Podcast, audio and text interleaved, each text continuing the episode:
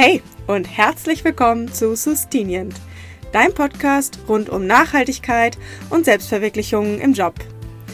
Ich bin Isa Schlünder und in jeder Folge habe ich inspirierende Menschen bei mir im Interview, die in ihrem Job an Lösungen für eine nachhaltigere Wirtschaft arbeiten. Ihr bekommt Einblicke aus erster Hand, was diese Menschen tagtäglich tun, was sie antreibt und was ihr tun könnt, um euch ihnen anzuschließen. Und in dieser Folge habe ich Stefanie Mosbacher, die Geschäftsführerin des Familienunternehmens Biodo Naturkost, zu Gast. Und in diesem super sympathischen und ehrlichen Interview nimmt sie uns in der ersten Hälfte einmal mit in die Welt rund um Bio-Lebensmittel. Und sie erklärt, welche Visionen sie bei Biodo Naturkost verfolgen, was der Unterschied zwischen Bio- und Nicht-Bio-Produkten ist, welche Herausforderungen es bei der Herstellung von Bio-Lebensmitteln gibt und auch welche Chancen darin liegen, dass sie sich komplett auf Bioprodukte konzentrieren. In der zweiten Hälfte gibt uns Stefanie einen Einblick in die Unternehmenskultur von Biodo, erzählt von den Einstiegsmöglichkeiten bei ihnen und verrät, ob sie schon immer das Ziel hatte, das Unternehmen von ihrem Vater zu übernehmen. Also hört mal rein. Ich wünsche euch ganz viel Spaß mit diesem Interview. Ja, ich freue mich riesig, Stefanie, dass du äh, ja die Zeit gefunden hast, heute dabei zu sein im nächsten Sustinien-Interview. Also erstmal willkommen und schön, dass du da bist. Hallo, schön, dass ich da sein darf. ja, wir hatten es ja letzte Woche schon mal versucht, da hat es dich rausgehauen, ne? da warst du äh, erkältet, also umso schöner, dass es dir jetzt besser geht. Ja. Direkt zum Start, damit alle HörerInnen erstmal wissen, okay, was, was macht ihr eigentlich bei Biodo? Was ist eigentlich so eure Mission und ähm, was, was macht ihr genau?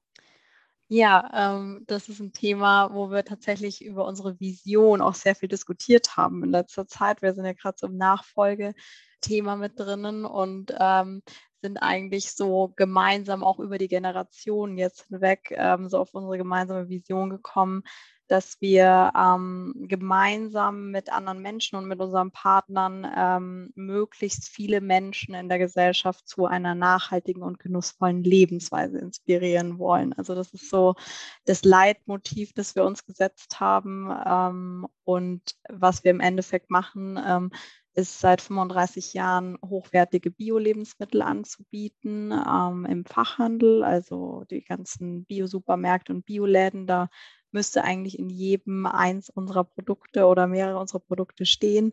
Und ähm, das wirklich komplett einmal von Pasta, Öl, Essig über Feinkostsoßen, Senf und äh, aber auch Knabberartikel und Snacks. Also alles, was äh, man sich so genussvoll zum Kochen und zum Snacken wünscht. Äh, darauf haben wir uns eigentlich konzentriert und machen das jetzt seit 35 Jahren. Mein Vater hatte da damals einfach Begeisterung an dem Bio-Gedanken gehabt, ähm, auch in diesem gemeinsam mit anderen äh, was schaffen, nicht so klassisch wie in der Wirtschaft, sondern so ein bisschen mehr so auf Gemeinschaft und Zusammenhalt und, und, und gegenseitige Unterstützung. Das hat ihm gefallen.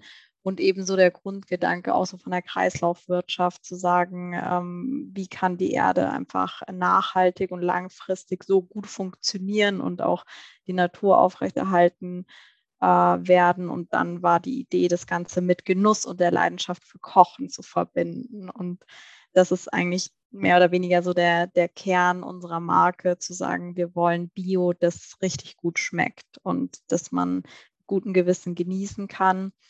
Und ja, das ist vielleicht was, was heute nicht mehr so revolutionär klingt, weil ja eben, es gibt ja jetzt inzwischen jedes Produkt mehr oder weniger in Bio-Qualität von der Preiseinstiegsmarke bis zum Premium-Produkt.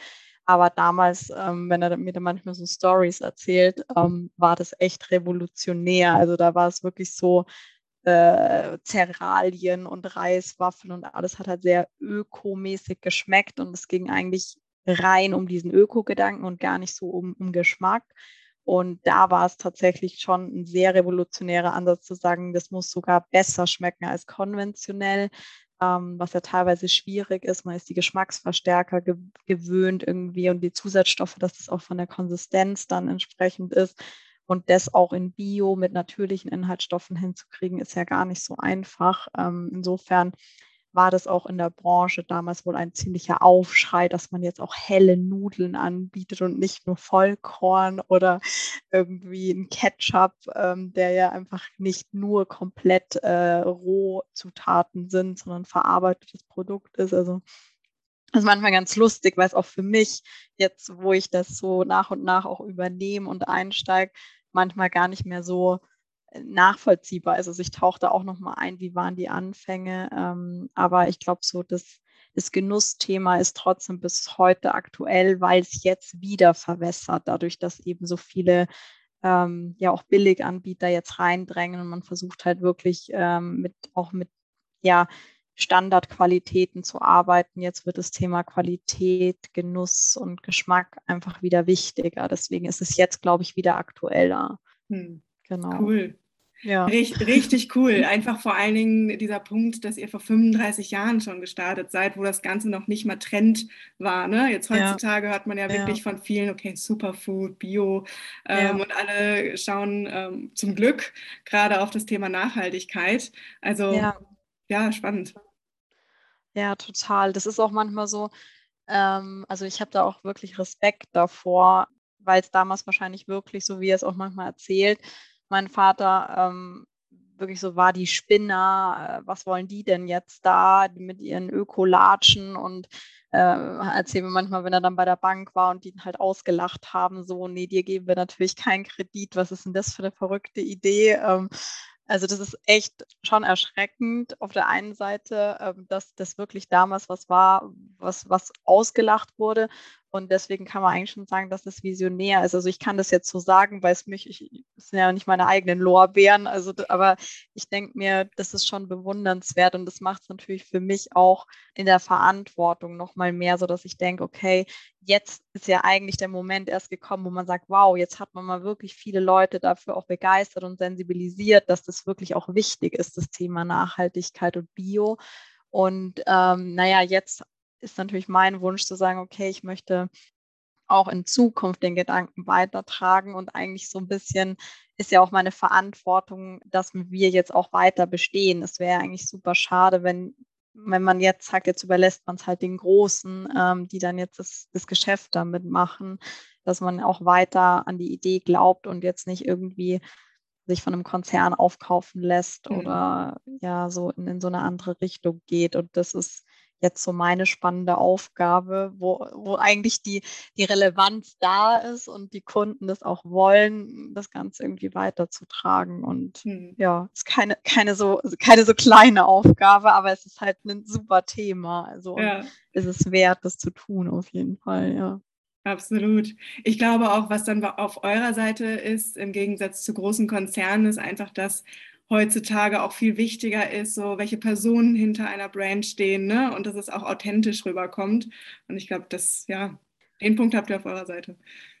Ja, das hoffen wir natürlich, dass es, äh, dass es die Kunden auch so sehen. Also aus unserer Sicht ist es natürlich schon so, dass man auch so, so merkt, ähm, wenn man einfach was, also ich werde jetzt ja auch gerade so in meiner Rolle damit, in der Geschäftsführung jetzt auch damit konfrontiert, ähm, wie so das Spektrum ist zwischen, was ist der rechtliche Rahmen, jetzt auch so rein, es geht, das geht wirklich bei Mitarbeitern los und endet dann bei bei Produkten ähm, und, und was kannst du darüber hinaus tun, wenn du eine persönliche Passion hast oder wenn dir was wichtig ist, wenn du dich, wenn es dir einfach wichtig ist, dass es ähm, eine bestimmte Kultur im Unternehmen ist oder dass du eine gewisse Wertigkeit im Gebäude hast und so. Also das ist ja was, rein betriebswirtschaftlich und gesehen würde man das dann nicht machen, nicht unbedingt, weil es jetzt nicht notwendig ist.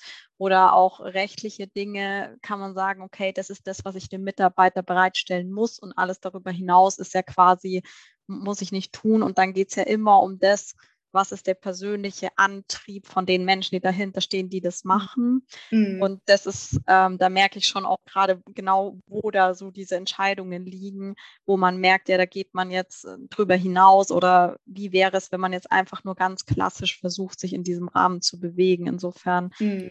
hofft man natürlich damit irgendwie auch Akzente setzen zu können und so sein eigenes Anliegen auch mit reintragen zu können. Das ist das Tolle. Ich glaube, sonst würde ich es auch nicht machen. Ich wollte jetzt nie Geschäftsführerin werden, äh, jetzt so im klassischen Sinn als Karriereweg, sondern einfach was machen, wo ich auch, ja, was meine eigenen Visionen und Anliegen irgendwie so verwirklichen kann, das Gefühl zu haben, man kann wirklich was verändern, mhm. während man sonst ja oft dann die Menschen im Ohr hat, die eben sagen, es ist so schrecklich bei uns im Unternehmen, wie wir da behandelt werden oder wie die, dieses und jenes gemacht wird.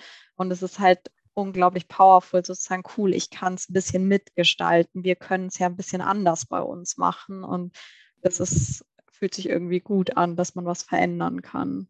ja. ja.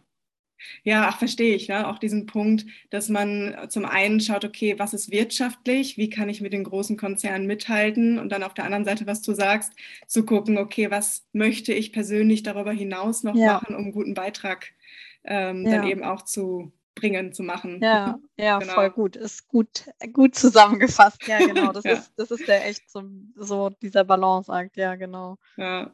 Und sag mal, wenn du jetzt gerade von rechtlichen Themen sprichst, hatte ich jetzt direkt auch im Kopf dieses Thema, okay, was ist jetzt eigentlich konkret Bio? Und willst du uns einmal ganz kurz auch für die HörerInnen, die sich jetzt vielleicht gar nicht mit dem Thema so stark ja. auseinandergesetzt haben, einmal kurz in deinen Worten sagen, mh, mm, so was ist Bio oder was ist es für euch? Ja, ja, das ist natürlich ein sehr, sehr äh, spannendes Thema ähm, und wird man auch immer wieder viel gefragt, weil, weil ja einfach Bio jetzt in aller Munde ist.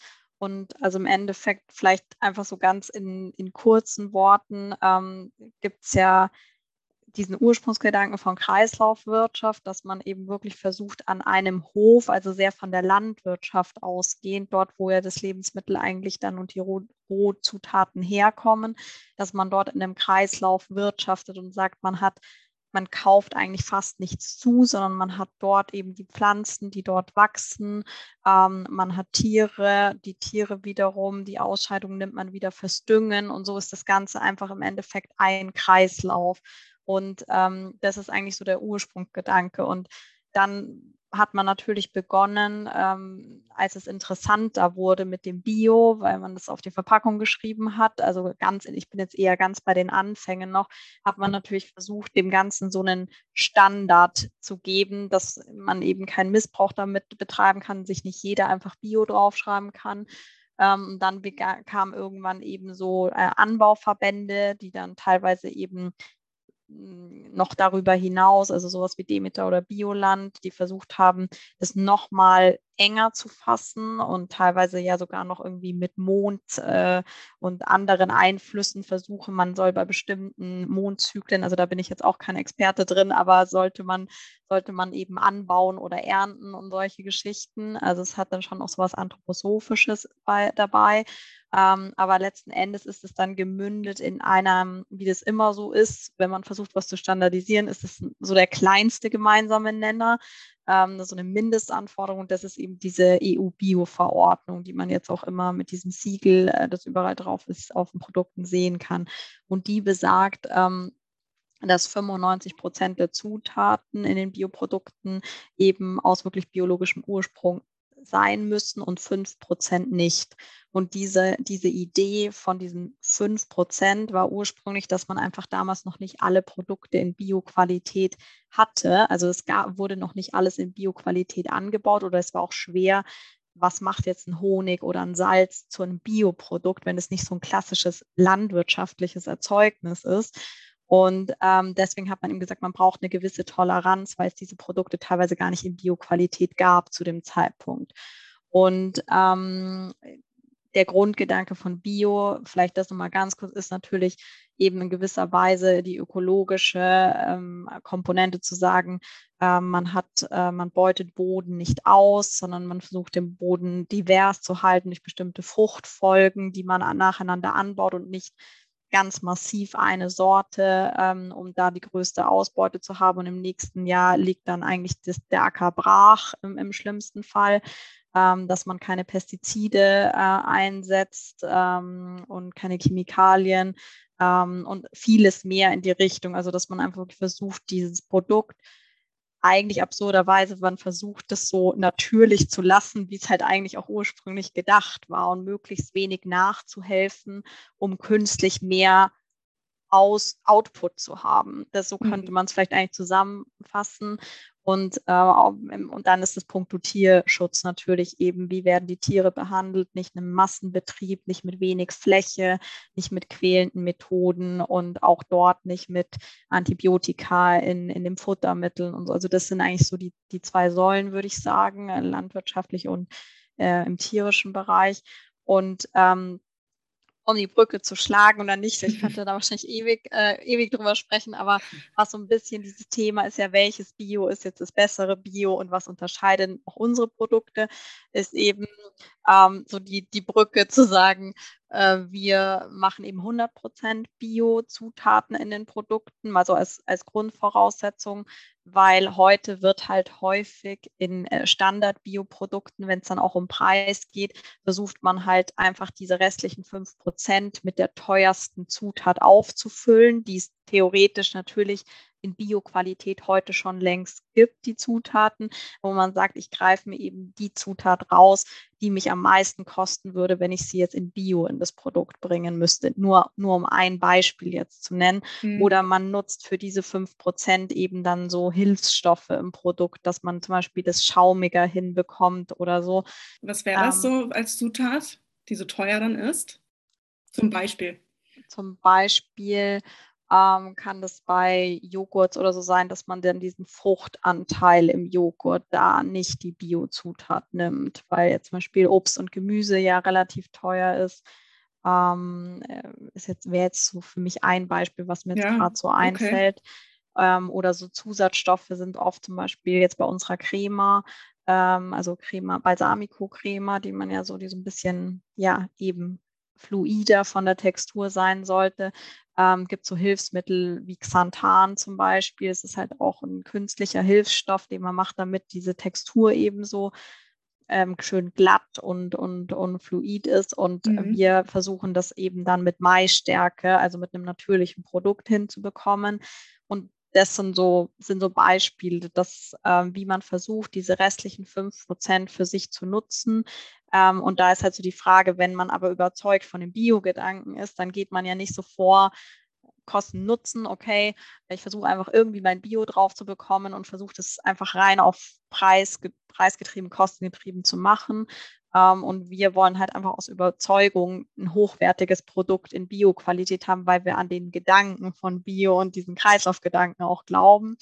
Ähm, und das ist einmal diese 100 Prozent und dann geht es weiter, dass man zum Beispiel bestimmte, also sehr hohe Anforderungen an Qualität darüber hinaus, es sind analytische Grenzwerte, dass man eben wirklich ähm, versucht, keine Ahnung, es gibt so Themen wie Mineralöl, ähm, ist ja immer so in aller Munde und viele, viele andere Faktoren, das würde jetzt wahrscheinlich zu weit führen, aber dass man sich einfach eigene Qualitätsparameter auferlegt, mhm. die nicht in der Bio-Verordnung so geregelt sind, sondern man einfach sagt, wir wollen die Qualität trotzdem hochhalten. Zum Beispiel, ein Beispiel fällt mir noch ein, mhm. ähm, natürliche Extrakte statt Aromen. Also es gibt Bioaromen, das sind aber eben dann nicht äh, keine natürlichen Produkte und wir packen dann zum Beispiel in eine äh, Basilikumcrema wirklich echte zermahlenes Basilikum und nicht ein Aromatropfen, den man halt mit reingeben kann. Das macht es natürlich auch wieder teurer.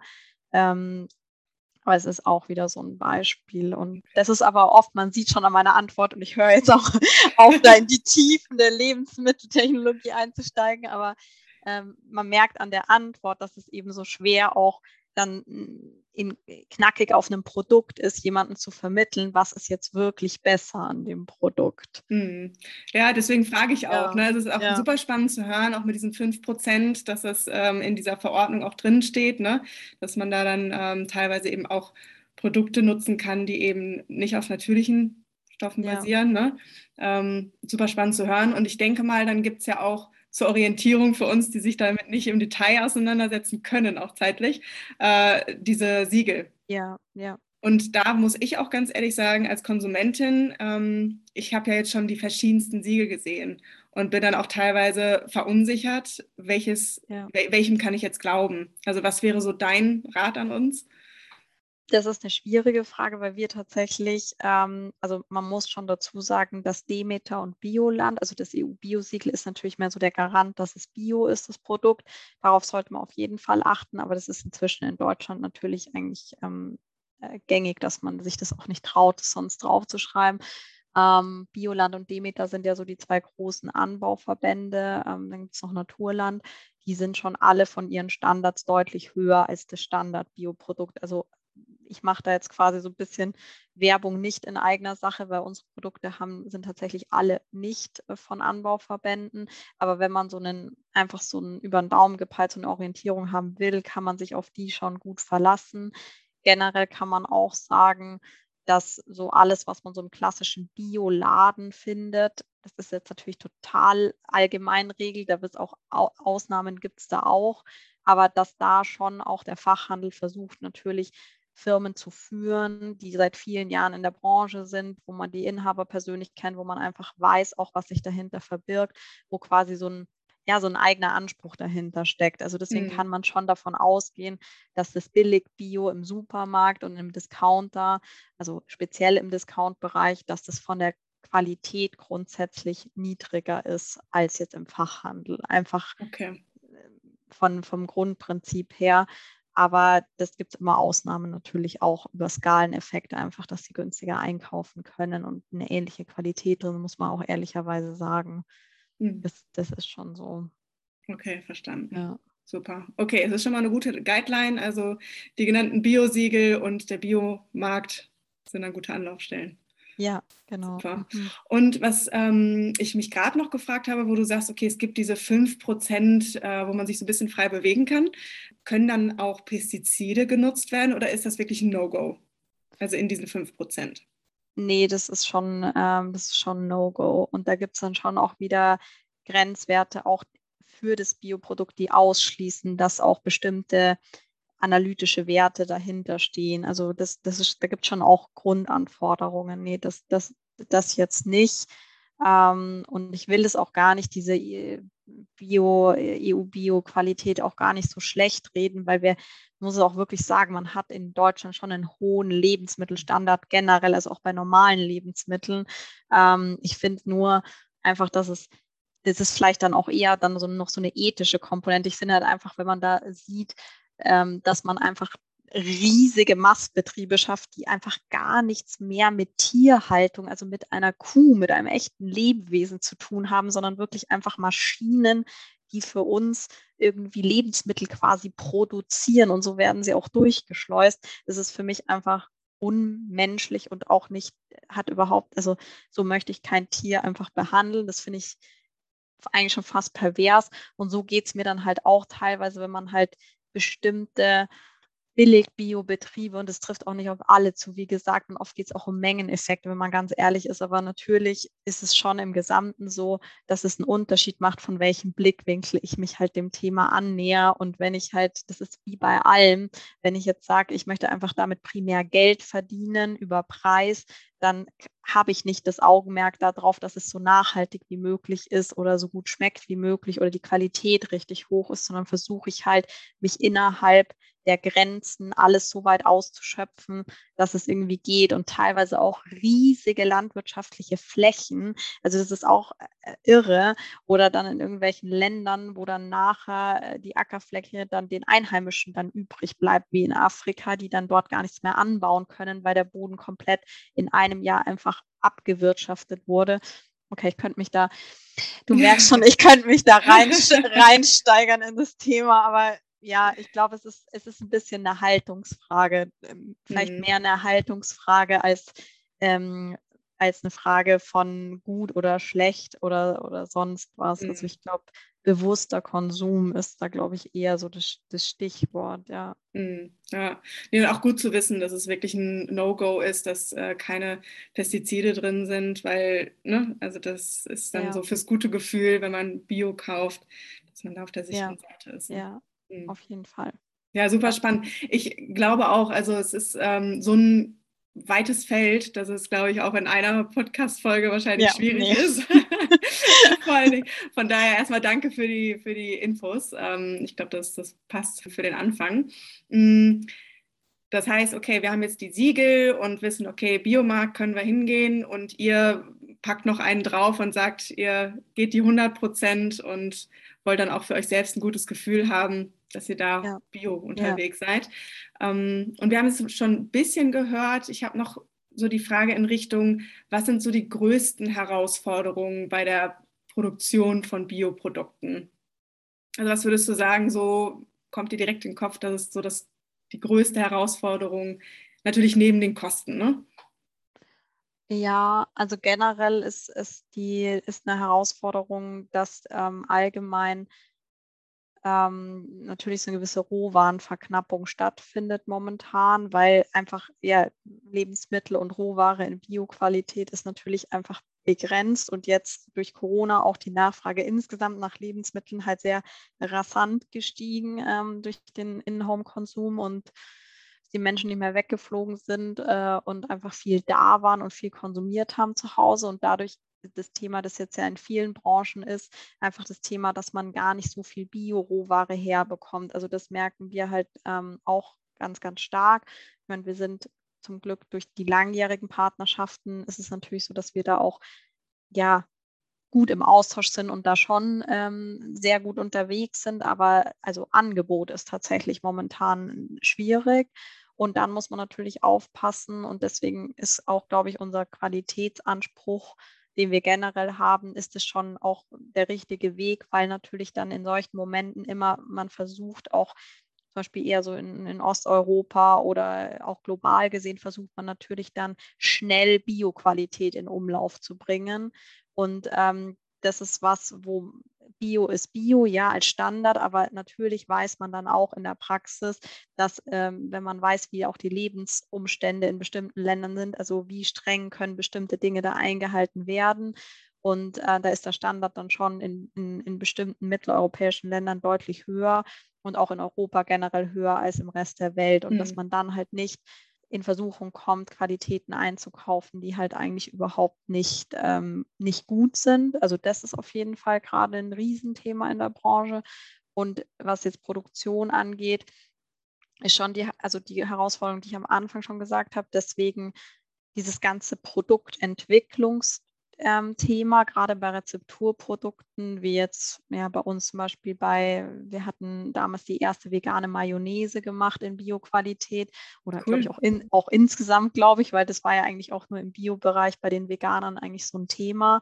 Und da, da geht es eigentlich wirklich ganz, ganz stark darum, dass du eben in Bio nicht so nachhelfen kannst. Also, dass mhm. du nicht pimpen kannst. Also, wir haben zum Beispiel eine Mousse Schokolade auf, auf den Markt gebracht, also zum selbst anrühren, ähm, die eben nicht wie jetzt bei einer Dr. Oetker Mousse Schokolade dann so ganz, ganz feinporigen Schaum, also so, dass es wirklich steht, das Produkt und innen richtig äh, schaumig ist, sondern jetzt so gut wie es geht, wirklich in zwei Jahren Produktentwicklung so hinzubekommen, dass es halt im Ansatz in so eine Richtung geht, aber man stolpert dann einfach drüber.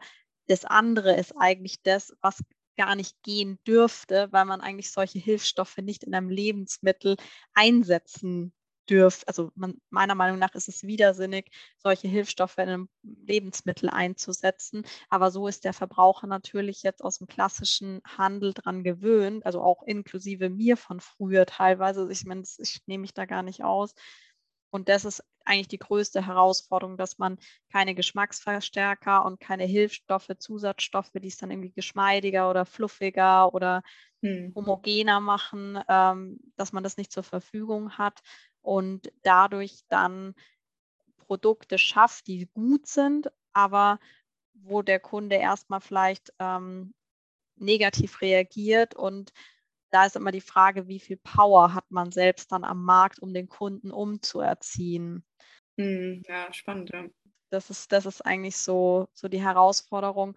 Aber man merkt auch über die Jahre, dass die Kunden sich, dass die Kunden jetzt ja nicht nur durch uns, sondern auch durch viele andere Biohersteller, dass sich das Verbraucherverhalten dann schon ändert und man versteht, dass jetzt ein Vanillepudding normalerweise nicht gackerlgelb ist, sondern einfach cremefarben, weil Vanille ist nicht gar kein Gelb und, und solche Dinge einfach. Das hat sich jetzt auch manchmal finde ich, wenn man in den USA ist, merkt man noch so, auf also, jeden Fall, wo ja. wir auch herkommen, dass es nicht normal ist, einen blauen Pudding oder Joghurt zu essen, dass das einfach nicht natürlich ist.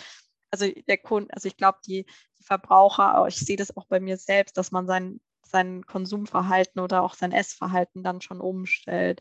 Aber das, damit kämpfen wir manchmal auch gerade mhm. jetzt nicht als Global Player, sondern auch als mittelständisches Unternehmen dann dass man so auch irgendwie das schafft, die Kunden da mitzunehmen und nicht gleich am Anfang zu verlieren. Also macht ihr nicht nur Marketing für eure eigenen Produkte, sondern generell auch Marketing so für einen anderen Lebensstil oder eine andere Einstellung ja. zu Lebensmitteln, ne? Ja, ja, ja. auf jeden Fall. Ja, ja krass. Mhm. Okay, und was würdest du sagen? Ich meine, ich wäre nicht nur negativ und auf Herausforderungen aus hier, sondern was sind vielleicht auch so positive Sachen? Gibt es auch irgendwas, wo du sagst, da habt ihr es vielleicht leichter als ähm, so die herkömmlichen Lebensmittelhersteller? Gibt es da was? Mhm. Also entweder in der Herstellung oder im Marketing? Ja, ich glaube ähm, schon eben, dass wir also jetzt Bio oder ja als Bio-Unternehmen im Vergleich zu konventionellen Lebensmitteln glaube ich schon, ähm, dass wir auf der einen Seite da tatsächlich einfach authentischer sind und einen Wissensvorsprung natürlich auch haben. Das darf man auch nicht vergessen. Jetzt klingt immer ein bisschen komisch, wenn ich das sage, weil ich habe jetzt natürlich nicht 35 äh, Jahre Wissensvorsprung, aber ähm, als Unternehmen hat man natürlich viel Know-how und Partnerschaften und, und alles auch schon gesammelt, während die, die jetzt neu einsteigen, auch in den Biobereich, ähm, sich natürlich das alles erstmal erarbeiten müssen. Und ähm, ich glaube auch, dass es, wie du am Anfang schon gesagt hast, dass es einfach authentisch ankommt und auch immer mehr Menschen, ich merke das, wie gesagt, auch bei mir selbst, einfach mehr ähm, sich damit auseinandersetzen, was nachhaltiger und bewusster Konsum bedeutet und auch eine andere Einstellung, also dass man Lebensmittel mehr so als auch sich was Gutes tun und, und lieber ein bisschen weniger als, als zu viel und das dann bewusst oder kochen also so die, der Zeitgeist hm, geht, glaube ich, mehr in die Richtung auch. Und ich glaube, dass wir uns deswegen schon leichter tun, auch ein Bedürfnis zu befriedigen, das tatsächlich da ist. Also ich ja. glaube, die Bewegung geht schon in die Richtung, zum Glück. Auf jeden Fall. Hm, und gibt es irgendwas, vielleicht auch so zum Abschluss zu dieser ähm, Biothematik und was ihr so inhaltlich macht? Ähm, gibt es noch irgendwas, wo du sagst, das ist so ein Vorurteil, mit dem du super gerne mal aufräumen wollen würdest, also zu Bio-Lebensmitteln, der Herstellung oder ja, generell auch den Konsum von Bio-Lebensmitteln? Ja, ich glaube, das äh, Vorurteil, das uns natürlich am meisten begegnet ist und wo ich auch schon gesagt habe, wahrscheinlich ist es gar nicht mehr so aktuell, aber manchmal ist man trotzdem überrascht, dass es noch richtig viele Leute gibt, die halt gerade auch so ja im ländlichen Raum, wir sind ja selbst in Mühldorf, also das ist zwar jetzt nur 40 Minuten von München, äh, entfernt mit dem Auto, aber es ist trotzdem natürlich auch, gibt es halt beide Zielgruppen, eher die, die aus München rausziehen, auch ganz, ganz viele, aber auch viele aus dem ländlichen Raum und da merken wir halt schon auch, ähm, dass man dann noch so de denkt, dass das halt nicht schmeckt und nur gesund ist und halt so eher so, ich muss mir vornehmen, Bio zu kaufen, weil es schmeckt ja nicht und aber es ist gesund. Und das ist halt so ein bisschen das, ich verstehe es, weil daher kommt ja auch Bio, aber das ist halt für uns immer so auch gleichzeitig wieder Ansporn, das Gegenteil zu beweisen auf der einen Seite, aber natürlich ist es so unser Thema zu sagen, nee, das stimmt überhaupt nicht. Äh, es, es geht auch anders und deswegen ja investieren wir halt super viel Zeit in Sensorik und Produktentwicklung. Das ist halt, wenn man jetzt auch so über Qualität spricht, auch mal unabhängig von Bio, ist es halt für uns wichtig zu sagen, wir wollen jetzt nicht ein Produkt von der Stange, ähm, das erst, die erstbeste Rezeptur, sondern wir versuchen wirklich so diesem Anspruch, den auch unsere Kunden inzwischen haben, dass das Produkt halt wirklich geschmacklich und in der Qualität top ist und auch im Vergleich zu anderen Anbietern einfach ähm, am besten ist. Da verwenden wir super viel Zeit drauf und deswegen können wir halt für uns sagen, ja, nee, äh, es schmeckt und es ist bio und, und es ist quasi gesund, also so gesund wie halt das jeweilige Produkt per se sein kann. Also eine Mayo ist auch in Bio nicht so, dass man da drei Gläser von essen sollte, aber halt im Vergleich zum konventionellen Produkt und das ist halt sowas. Hm, kann ich nachvollziehen. ja, so dieses eher positiver ran, ein positiveres Image, dass es auch Spaß machen kann, damit zu kochen und dass es was Leckeres und Gutes ist. Ja, ja, okay. Ja, dann werde ich doch demnächst äh, noch mehr Biolo-Produkte auch äh, probieren. äh, ich muss wirklich sagen, wo du das gerade sagst. Ähm, mhm. ich habe letztens noch, glaube ich, vor ein paar Tagen einen ähm, Riegel gegessen, einen Schokoriegel tatsächlich, also mhm. auch nicht so gesund, aber zumindest war Bio dann eben drauf ja. und auch vegan.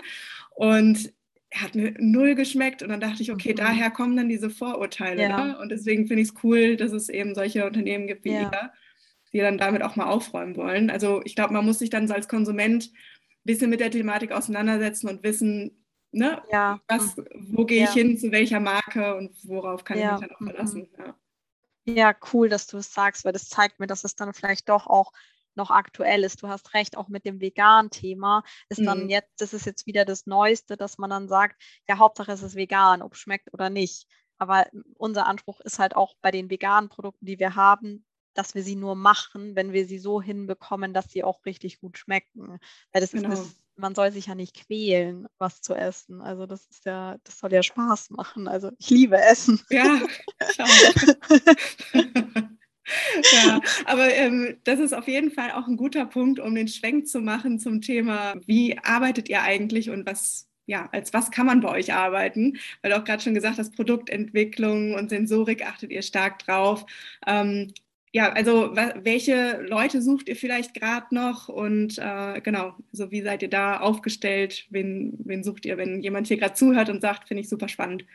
Ja, es wäre natürlich schön, wenn, äh, wenn welche zuhören, die Lust drauf haben auf, auf das Thema und ähm, ja, vielleicht so zum, zum Unternehmen, zu uns. Also dadurch, dass wir eben ja jetzt auch in so einem Wachstumsmarkt sind und Gott sei Dank viele Leute Lust auf Bio haben, wachsen wir natürlich auch. Also jetzt nicht so Startup-mäßig wachsen, so von einem Tag auf den anderen 35 neue Leute, aber halt schon auch jedes Jahr viele neue Mitarbeiter, aber immer noch so, dass wir versuchen immer noch, dass es familiär bleibt und dass es irgendwie so, dass diese, diese dieser Vibe nicht verloren geht, dass es persönlich bleibt, dass man halt äh, auch wirklich sich kennt und, und Dinge gemeinsam unternimmt und, und so ein gemeinsames Ziel vor Augen hat.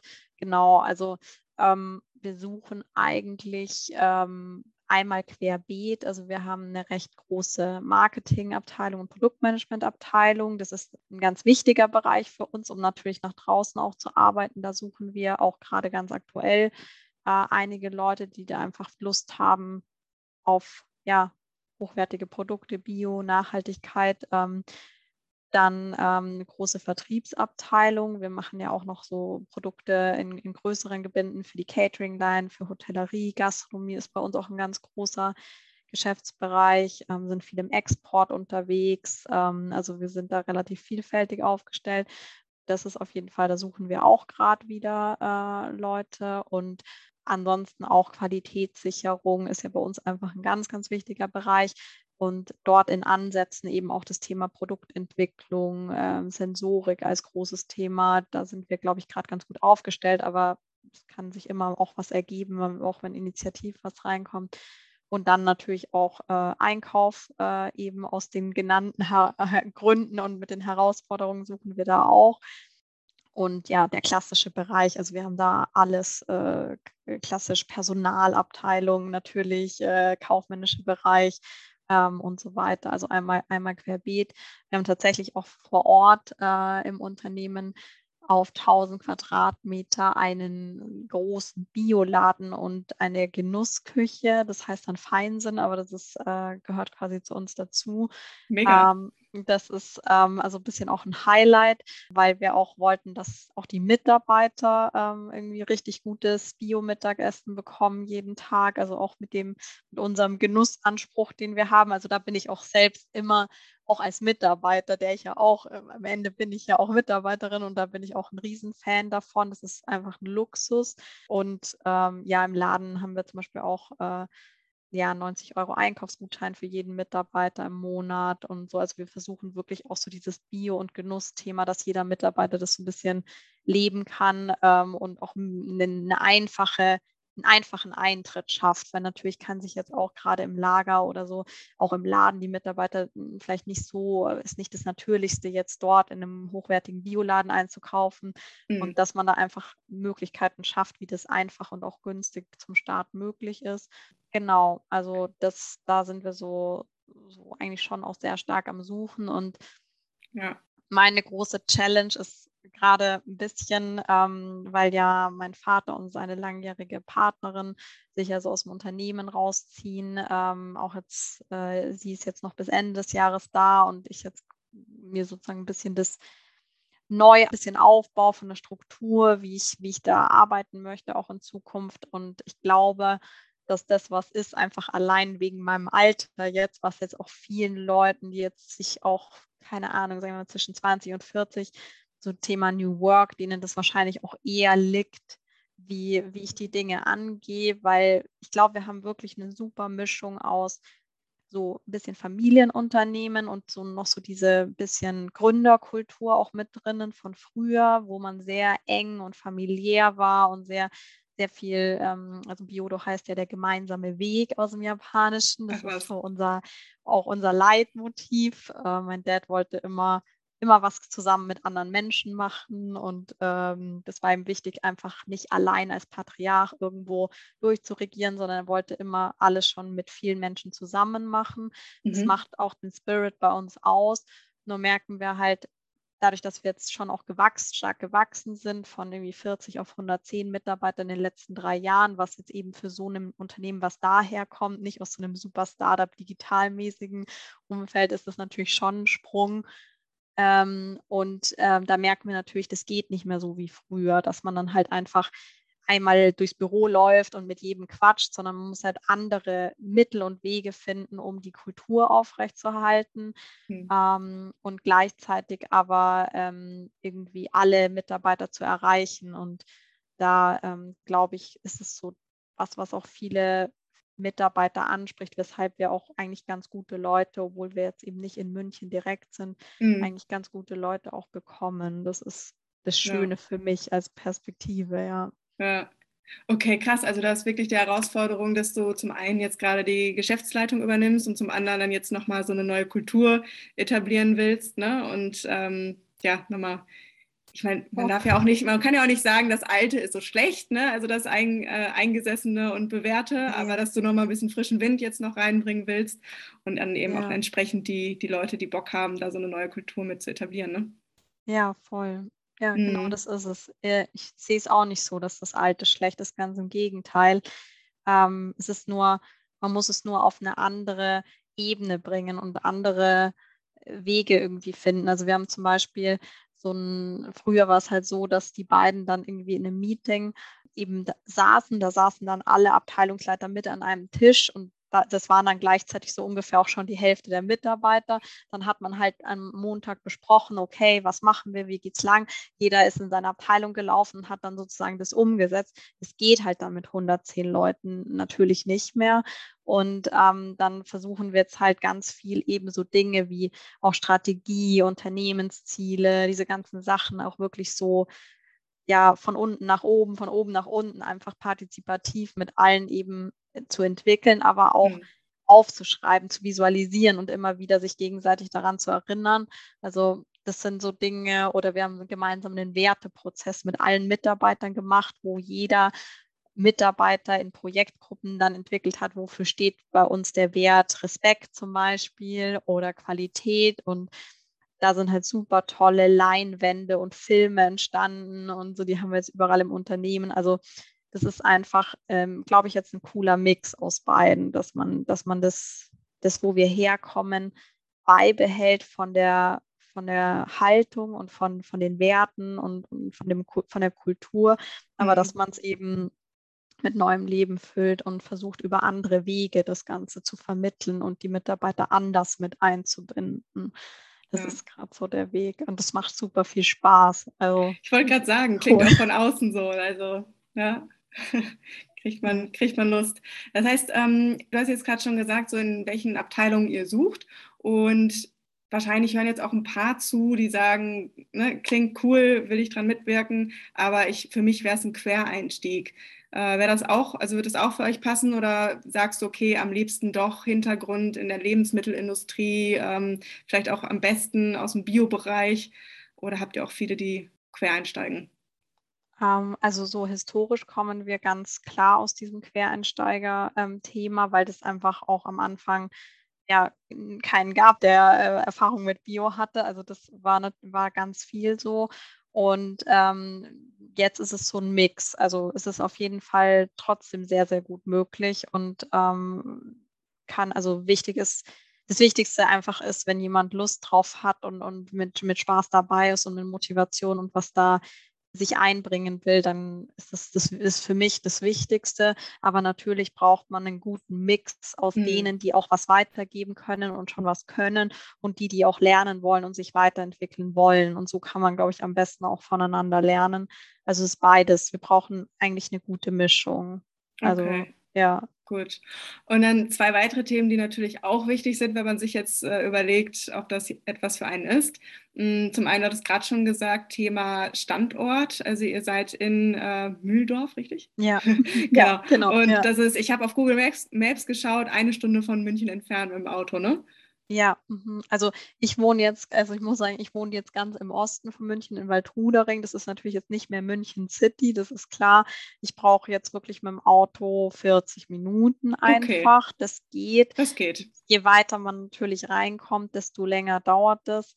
Ähm, wobei man jetzt auch sagen muss, ja, auch in München, als ich dann äh, irgendwie ja am anderen Ende der Stadt damals während dem Studium gearbeitet habe, da war ich dann auch immer mal so 45 Minuten im schlimmsten Fall unterwegs. Ähm, und wir haben auch die Möglichkeit mit mobilem Arbeiten, also von zu Hause aus auch zu arbeiten. Wir versuchen da halt immer einen guten Mix hinzukriegen, weil eben uns diese persönliche, familiäre Kultur auch super wichtig ist. Also mhm. Also jetzt so remote only wäre jetzt überhaupt nichts für uns. Also das ja. gebe ich, also sage ich auch ganz ehrlich, weil das einfach, wenn es alle machen würden, dann wäre das irgendwie ein, einfach nicht zu da, wo wir herkommen. Das würde einfach irgendwie nicht passen. Ähm, aber so ein Mix ist auf jeden Fall gut möglich.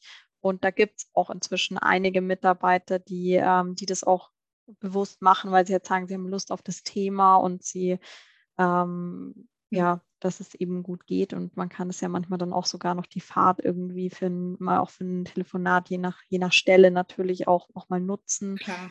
Also ich mache das sowieso. Aber ja, muss man, muss man sich natürlich bewusst sein, wie wichtig ist einem das Thema Arbeitsweg. Hm. Ja. ja. okay, aber es klingt auch schon gut. Also ihr sagt ähm, so, ne, München und Umgebung und dann auch Remote Work möglich. Ja, ja. Natürlich auch jetzt wegen Corona, ne? Ja, sowieso. sowieso. Aber wir wollen das schon danach auch, auch beibehalten. Also es war schon auch so, haben schon länger auch da in die Richtung gedacht und wollten das auch, weil das ist einfach das andere ist auch nicht mehr zeitgemäß gewesen. Aber genauso dieser Mix. Es gibt auch viele Unternehmen, die das halt wirklich wollen, auch, also auch während Corona. Wir haben ja super viel Platz und Einzelbüros und so. Das heißt, das war dann auch so, dass die Leute teilweise Lust hatten, auch da zu sein. Ja, vor allen Dingen auch wegen der Genussküche wahrscheinlich. Also ich wäre ich wär dabei. Ja. Ja. ja. Ich meine, besser als jeden Tag selbst am Herd zu stehen. Ne? Ja, voll. Stimmt, das war ja auch ein Thema während Corona. Ja, genau, dass man sonst auch einmal so viel kochen musste. Ja. Zweimal am Tag, ja. Mhm. Okay, ja, super, klingt gut. Ja. Und Thema Gehalt ist natürlich auch sehr, sehr spannend. Und wir haben auch gerade schon äh, so ein bisschen mm, in die Richtung was von dir gehört. Also klar, es gibt natürlich ne, verschiedenste Positionen mit verschiedenen Gehältern.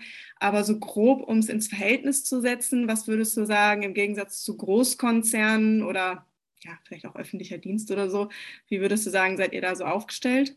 Ja, das ist natürlich, also muss man schon sagen, das ist ein Unterschied äh, mittelständisches Unternehmen und Großkonzern und auch Stadt-Land. Also es ist schon, ein, da ist schon eine kleine Diskrepanz drinnen. Und jetzt gerade, wenn jemand aus dem Lebensmittelbereich kommt, kann natürlich die Industrie immer viel mehr zahlen. Also jetzt, wenn es groß angelegte Industrie ist, da können wir jetzt nicht mithalten in unserer Größe.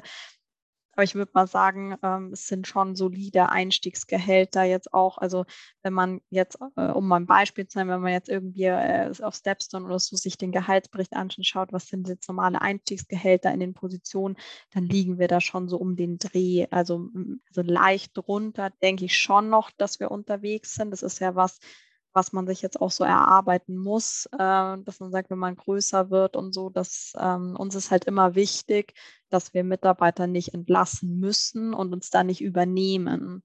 Also mhm. Also das ist jetzt vielleicht anders, wenn man ganz, ganz viel ähm, Fremdgeld im Hintergrund hat. Also wir wollen halt immer schauen, dass wir es auch stemmen können und dann nicht, wenn wenn ein Jahr mal nicht so gut läuft, dass wir dann wirklich daran müssen. Das ist einfach so sozial nicht das Ding.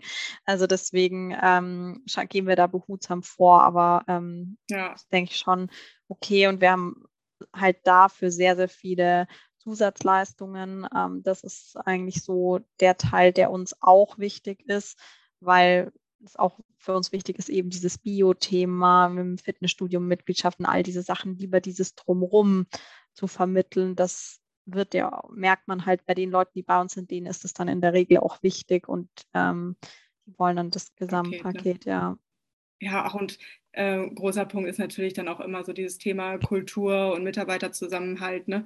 Und das klang bei ja. euch auf jeden Fall. Ich meine, ist ja auch, schwingt ja auch bei Familienunternehmen mit, dass es da wichtig ist, dass man ne, ja. eine Gemeinschaft hat und das ist ja auch nicht, ja, ähm, nicht unwichtig. Das ist, so. Das ist total so.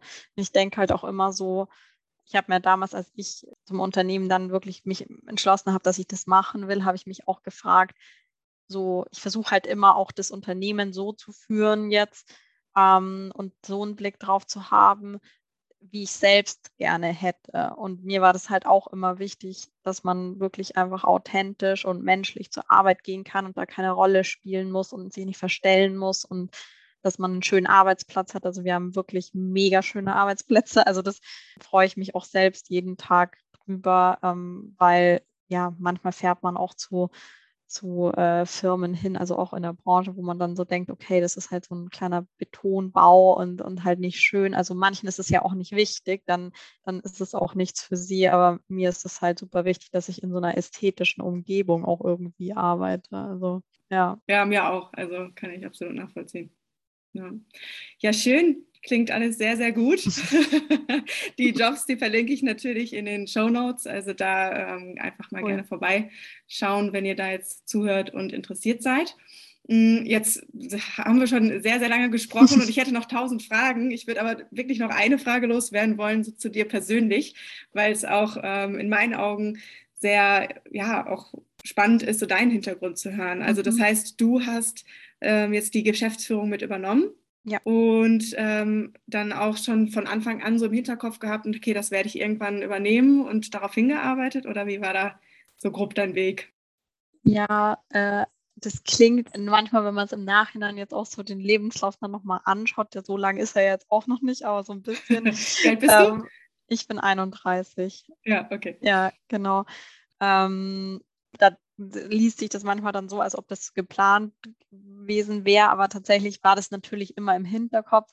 Aber mein Dad hat eigentlich so gemeint, ja, er, ähm, es ist ihm nicht wichtig, dass ich das jetzt, also er will mich nicht dazu zwingen und dass das jetzt so ist, ja, Familienunternehmen, jetzt muss man da auch äh, rein, sondern ich kann mich da frei entscheiden. Das war auch eigentlich echt cool. Also ich finde es im Nachhinein total super, dass das so war, weil, ähm, weil ich dadurch wirklich die Freiheit hatte, aus freien Stücken mich dafür zu entscheiden. Und ich glaube, dann ist man auch nachhaltiger motiviert. Also das ist, glaube ich, besser. Und genau, und es war dann eigentlich so, dass ich dann irgendwann mal Praktikum gemacht habe, kurz bevor es so um die Entscheidung ging, was man studieren will. Und dann habe ich schon gemerkt, ja, so Marketing und Personal, das, sind, das sind so die zwei Bereiche, die mich da auch interessiert haben.